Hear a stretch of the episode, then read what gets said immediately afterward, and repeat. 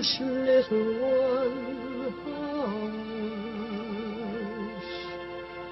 Hush, my little That is the whole idea of this machine, you know. どこ行くの I love you. A grande ilusão. Aren't you drinking? I never drink. Why?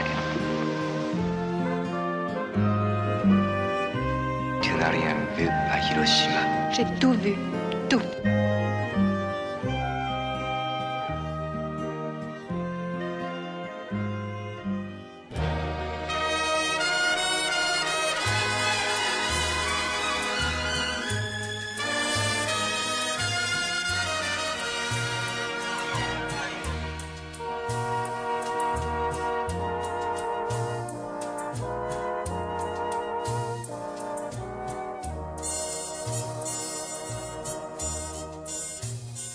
O Rei do Riso, de Mário Martone, é estreia em destaque na Grande Ilusão. Inês Lourenço, um filme que retrata o ator e dramaturgo italiano Eduardo Scarpetta. Uma figura célebre do teatro napolitano no tempo da chamada Belle Époque, inícios do século XX. E Mário Martone leva-o ao grande ecrã através de um olhar festivo e poroso entre o palco e a vida.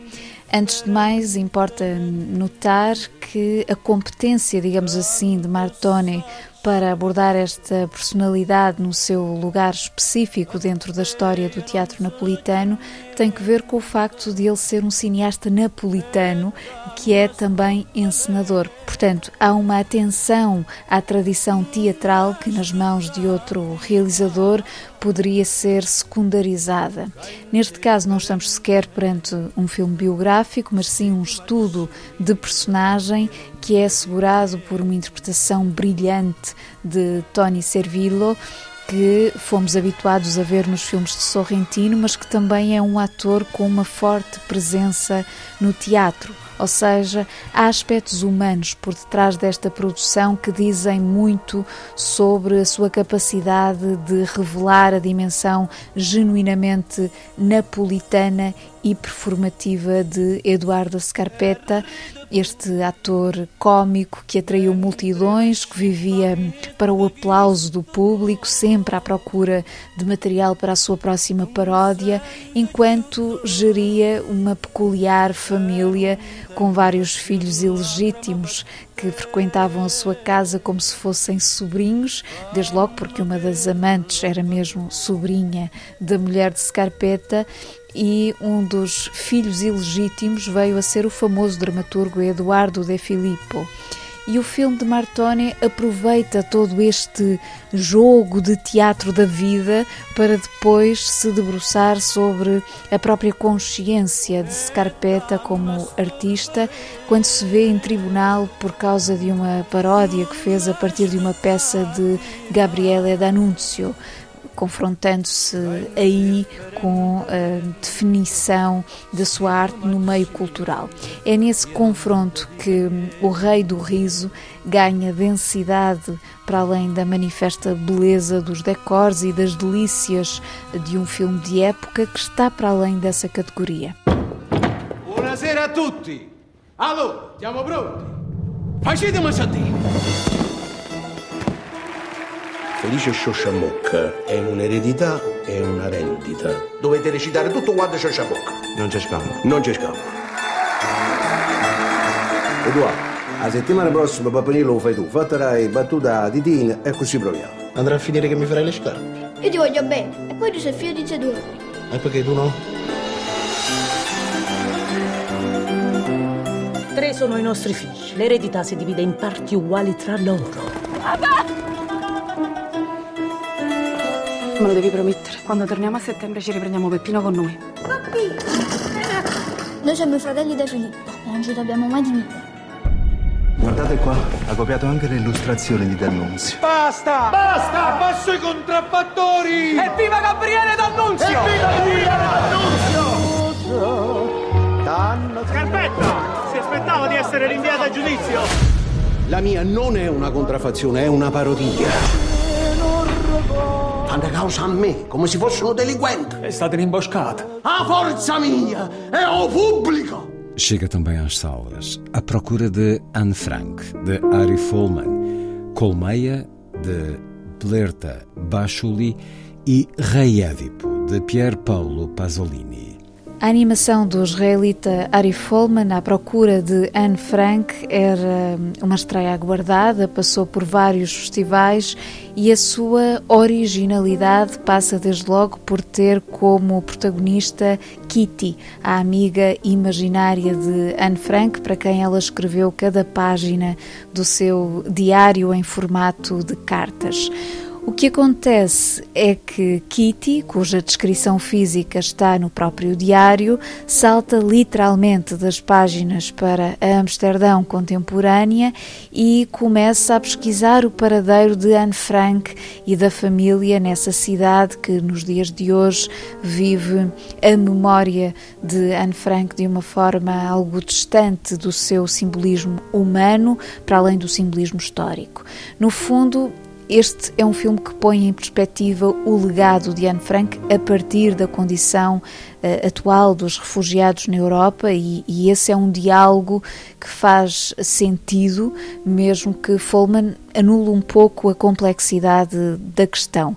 Mas a força desta animação está de facto na fantasia em si, na linguagem viva dos desenhos e na aventura uh, da memória. Every person we welcome is a good chance we are saving a life. You could use those characters in your head.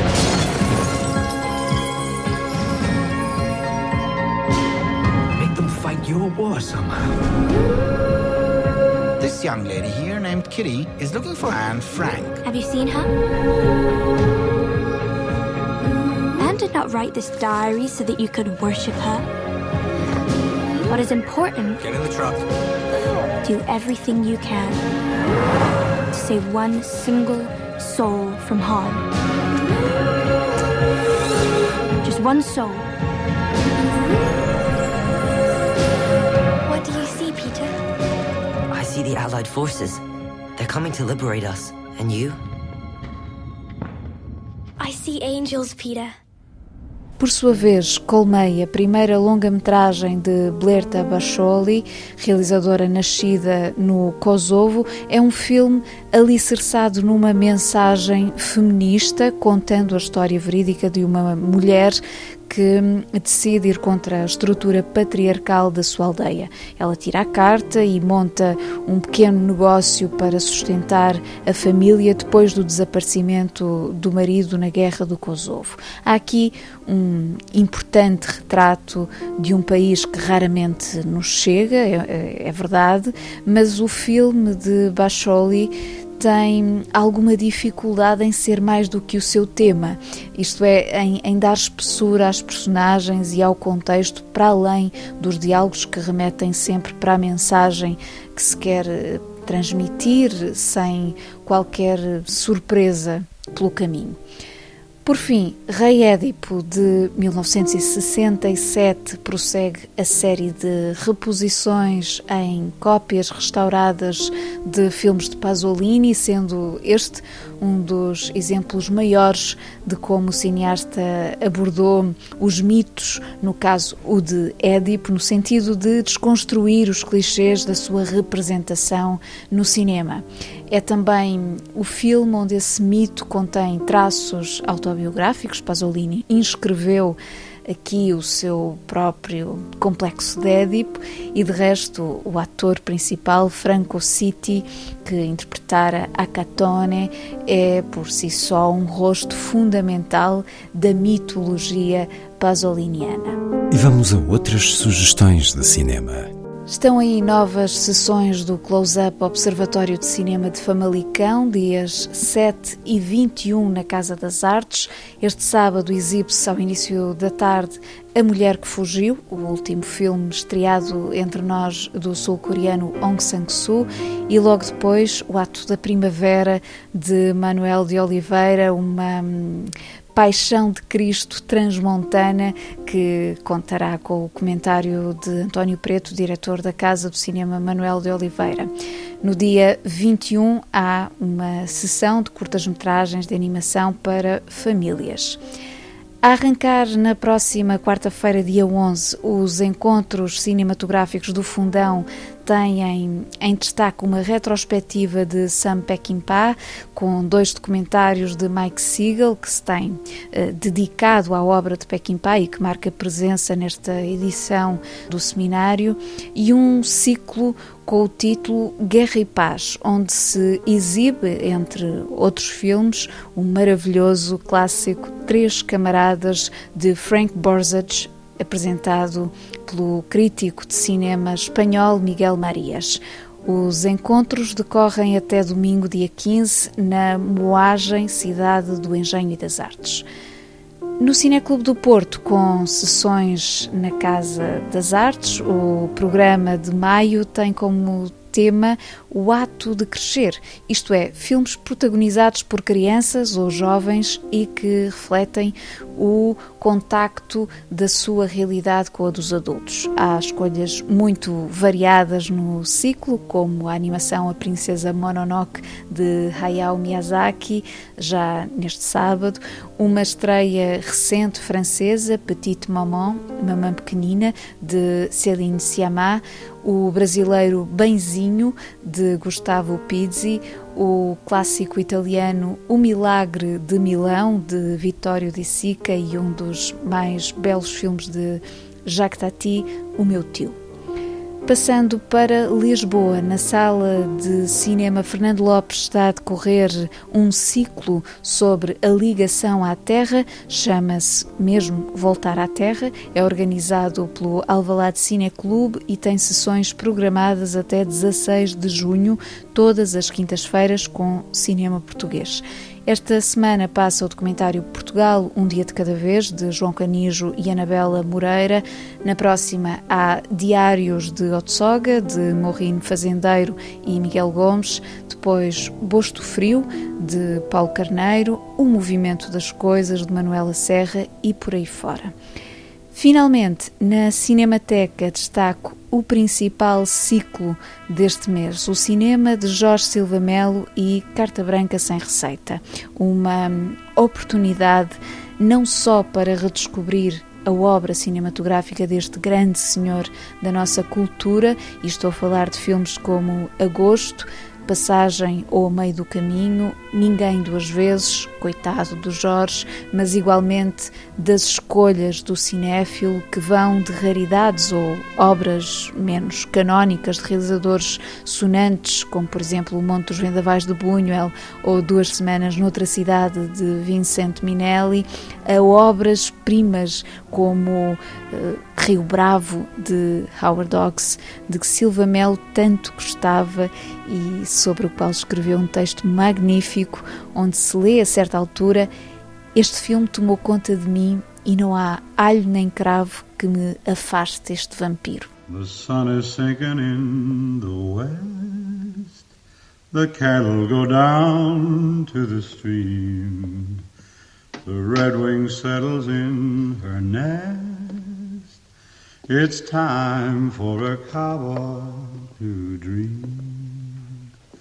Purple light in the canyon. That's where I long to be with my three good companions. Just my rifle, pony, and me hang my sombrero on the limb of a tree coming home, sweetheart, darling.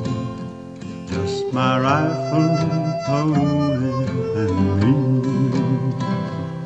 Whippoorwill in the willow sings a sweet melody. Riding to, riding to Amarillo, Amarillo. Just my rifle, pony, and me. No more cow, no more cow to be roping, to be roping. No more stray, no more stray.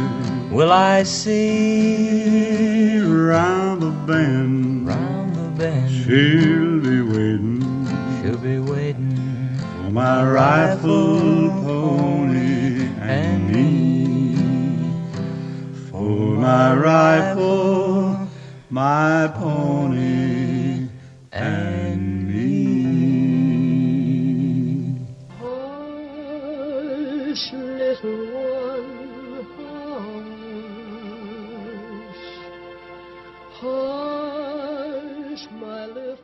That is the whole idea of this machine, you know. どこ行くの I love you. A grande ilusão. Aren't you drinking? I never drink. Why? Tu n'as rien vu à Hiroshima. J'ai tout vu. Tout.